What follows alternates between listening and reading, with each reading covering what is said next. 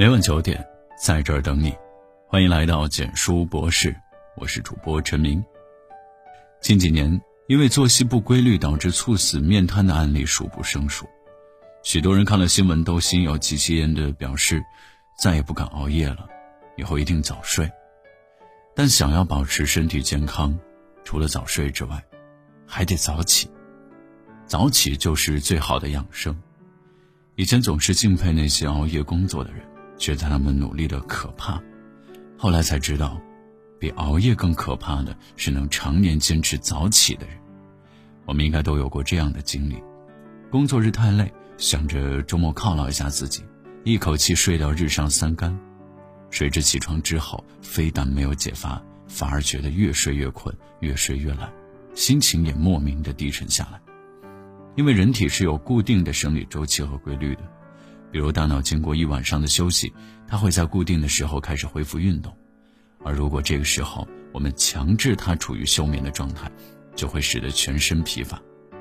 只有早睡早起，全身的机能才能够正常的运作。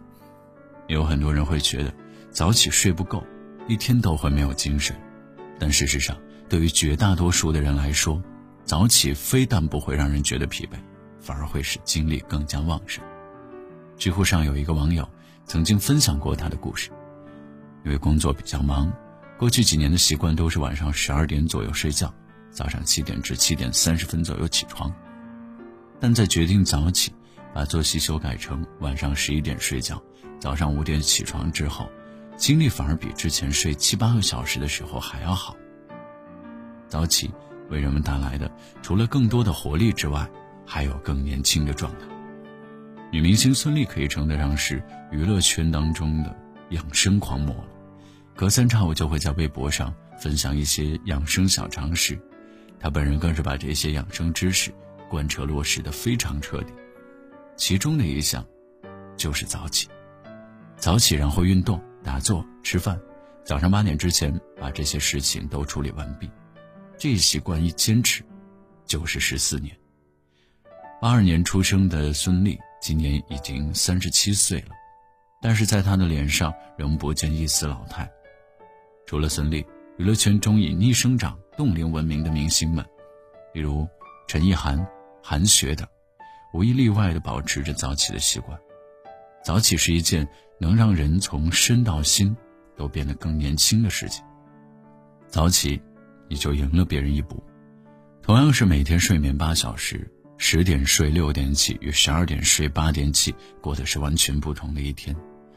晚起的人早上手忙脚乱的洗漱，饭都来不及吃一口，就狂奔到地铁站，一路处在马上要迟到的恐惧中，踩着最后一分钟火急火燎的打卡。还没有工作就已经觉得身心俱疲，还要花上一段时间调整才能进入工作状态。而早起的人运动回来，游刃有余的给自己做一份早餐。一边吃一边看看新闻，过一遍今天要处理的事情，到了公司给自己泡一杯咖啡，精神饱满的开始一天的工作。早起两个小时，一天就比别人多了两个小时。翻翻名人传记，不难发现，在事业上成功的人们，无论古今中外，大多都有着早起的习惯。史蒂夫·乔布斯年轻时每天凌晨四点起床，九点前把一天工作做完。李嘉诚不论几点睡觉，在清晨五点五十九分闹铃响后起床，随后读新闻，打一个半小时高尔夫，然后去办公室开始工作。Vogue 主编安娜温图尔在六十七岁时依然坚持每天早上五点起床，六点打网球，七点做发型、挑衣服、搭项链，八点前打扮精致的坐在办公室里工作。前几年网上晒出万达董事长王健林的日程表。上面也清楚地标明了起床时间是四点。俗话说：“一日之计在于晨。”早上是每个人精力最充沛的时刻。经过一夜的休息，无论是大脑还是身体的状态都已经调整到最佳，在此时进行学习和工作更容易专注，效率也更高。著名作家梁实秋在翻译阿布拉与埃律奇斯的情书的时候。就是趁太阳没出的时候，班主意在廊檐下动笔，等到太阳晒满半个屋子，人声嘈杂时便收笔。安静的环境加上高度的专注，使得梁实秋在一个月内就译成了这本书。此后每每回想起这段早起工作的时光，都觉得愉快不已。另外，通过早晨的时间做一些有意义的事情，也是不断成长的途径之一。早起两小时，你可以比别人多跑步三公里，多背几十个单词，多了解几则新闻，多看几页有用的书。一天两天，也许看不出多大的差距。但是，一年两年之后，积累下的健康、事业和知识量，给我们带来的将是翻天覆地的变化。坚持早起，人生就已经成功一半。早起的人生更幸福。刚来北京的时候，最怕的就是挤公交，最高峰的时候人多到一趟车都挤不上去，要连等好几趟，好不容易上去了，也被挤到连胳膊都抬不起来。四十分钟的车程到公司就跟打了场仗一样。后来合租的小姐姐劝我，早点起，就不会那么挤了。我照她说的做了之后，发现清晨的公交何止是不挤，简直是宽松到我以为自己来了个假北京。从那以后，我开始早起，然后发现早起给我带来的除了公交上可以随便选座位的权利之外，还有一种前所未有的幸福感。其实，在这之前。我是一个很不自律的人，每天早上起来都充满了雄心壮志，想着今天下班我要运动，我要背单词，我要写多少字的文章。但是上了一天班回家之后，只觉得精疲力尽，脑袋一团浆糊，除了躺着玩手机，什么都不想干。于是我一边充满着对未来的焦虑，一边充满着对自己什么都干不成的自厌，一边继续荒废着我所剩无几的青春。但是早起之后，时间一下子变得充裕起来，当初想做的事情全都可以在早上用最好的精神状态去做，晚上睡觉也能睡得心安理得。早起让我觉得自己对时间、人生都有了一种掌控。我在一步步完成我的计划，我离梦想越来越近，人生也越来越好。真真切切做了事情，心里踏实了。自然也就不会焦虑和痛苦，所以整个人变得自信快乐了许多。最开始的时候，也会觉得太难受，想放弃，但坚持一段时间之后，发现自律带来的满足感和任务完成的成就感，远远超过了早起的痛苦。牺牲在被窝里的两个小时，就能换一整天的幸福。长期坚持还外带许多实打实的人生益处，实在是一笔划算的买卖。如何科学的早起？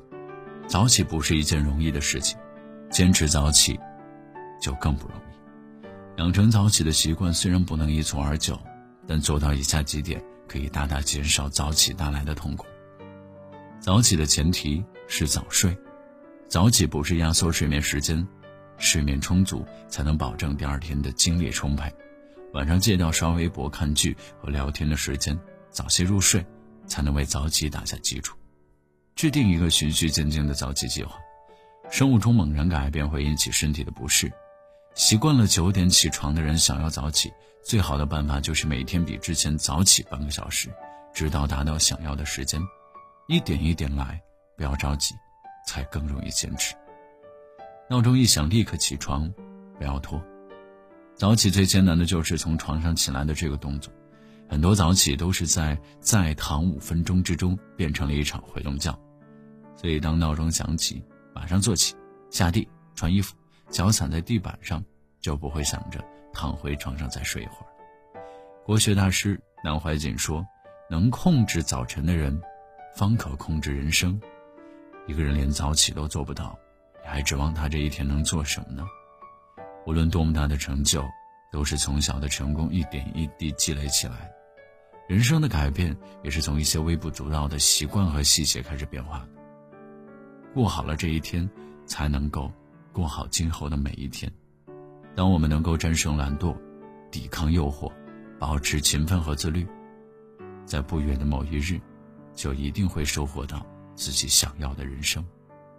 早点起床吧，清晨暖暖的阳光穿透树叶照射在脸上的感觉，真的很美好。好的，文章到这里就结束了。如果你喜欢的话，记得。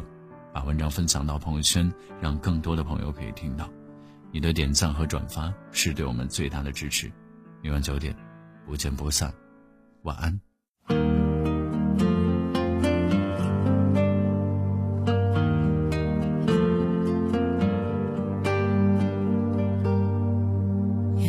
有